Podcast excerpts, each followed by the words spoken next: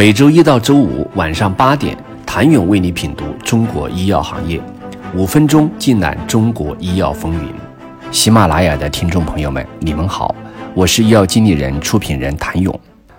到今年六月，科创板将迎来自己的两岁生日。两年来，这个承载着科技强国战略与资本市场改革试验田使命的板块，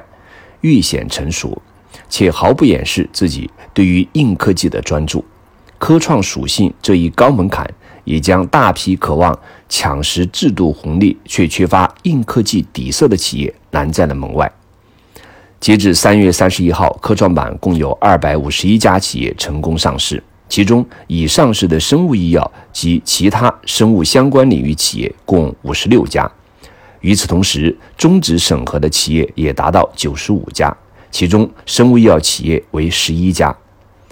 目前在科创板的上市公司中，生物医药企业占比百分之二十二，有一大批创新药企业在科创板上市，境外上市的创新药企也不断回流，科创板正成为新兴的、具有全球竞争力的生物医药上市中心。四月十六号，证监会与上交所同步修订了科创属性评价指标和科创板企业发行上市申报以及推荐暂行规定。其中最受医药行业关注的是其中新增的研发人员占比超过百分之十的常规指标，将科创属性评价指标从三加五变成了四加五。与此同时，新规还强调，不简单依赖指标，要充分发挥科技创新咨询委员会咨询作用，根据实质重于形式的原则，客观判断发行人是否具备科创属性。与此同时，仅2021年3月，科创板就有57家企业选择终止撤回审核。撤销潮背后是政策的收紧，一是注册之后申报家数变多了，大家都有一个动机想去赶政策的红利，时间的要求就变得很紧迫，导致一些企业申报材料不那么细致。因此，监管层最近一直在强调落实中介机构的责任。二是审核趋严之后，随着责任的加重，中介机构跟企业也会有一个博弈，选择主动撤材料。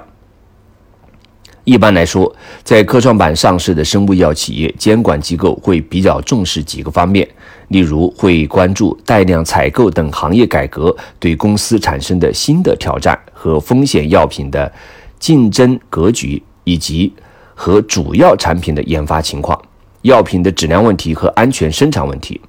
在财务上关注企业经营的模式是否存在商业贿赂，同时生物医药企业的知识产权的核心技术以及销售活动的合规性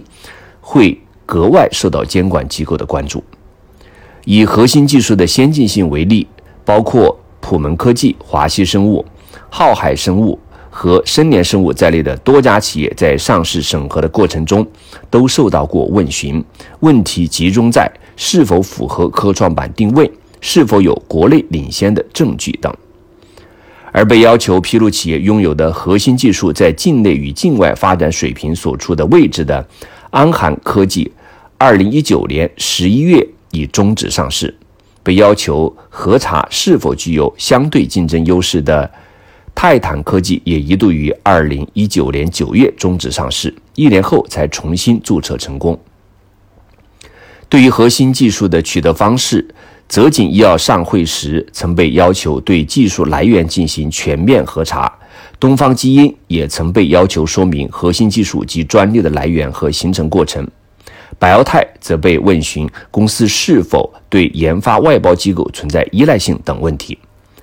核心技术人员的认定也是发审委最为看重的指标之一，与 A 股其他板块不同。科创板对核心技术人员的稳定性要求较高，要求企业核心技术人员在最近两年里面没有发生重大变化。实践中，核心技术人员认定过少，很难说明企业的核心技术及科研能力，易被发审委质疑规避发行条件。如果核心技术人员认定过多，则在企业上市申报过程中较难保障人员的稳定性，导致无法满足上市申报条件。所以在核心技术人员认定上，应该坚持原则性和重要性。而对于药企销售的合规性，监管机构的关注以下两个方面：一是经销模式下销售收入的真实性；二是无偿捐赠、学术推广模式掩盖下的商业贿赂。事实上，微星生物、南京微创、硕士生物、百人医药、贝斯达等公司在上会时均被要求对经销业务进行核查。而赛诺医疗和特宝生物则被明确要求补充说明一些捐赠是否存在商业贿赂的情形。科创板新规对于行业有非常正面的导向意义，应该说未来缺乏科学价值、单纯以营销驱动的纯 licensing 项目公司，大概率不容易通过科创板的审核。未来监管机构对科创板企业的审核整体趋严，有可能企业的整个上市周期会有所延长。科创板首现撤单高峰，新规会释放哪些憧憬信号？请您下次接着收听。谢谢您的收听。想了解更多最新鲜的行业资讯、市场动态、政策分析，请扫描二维码或添加医药经理人微信公众号“医药经理人”——医药行业的新闻与资源中心。我是谭勇，周一见。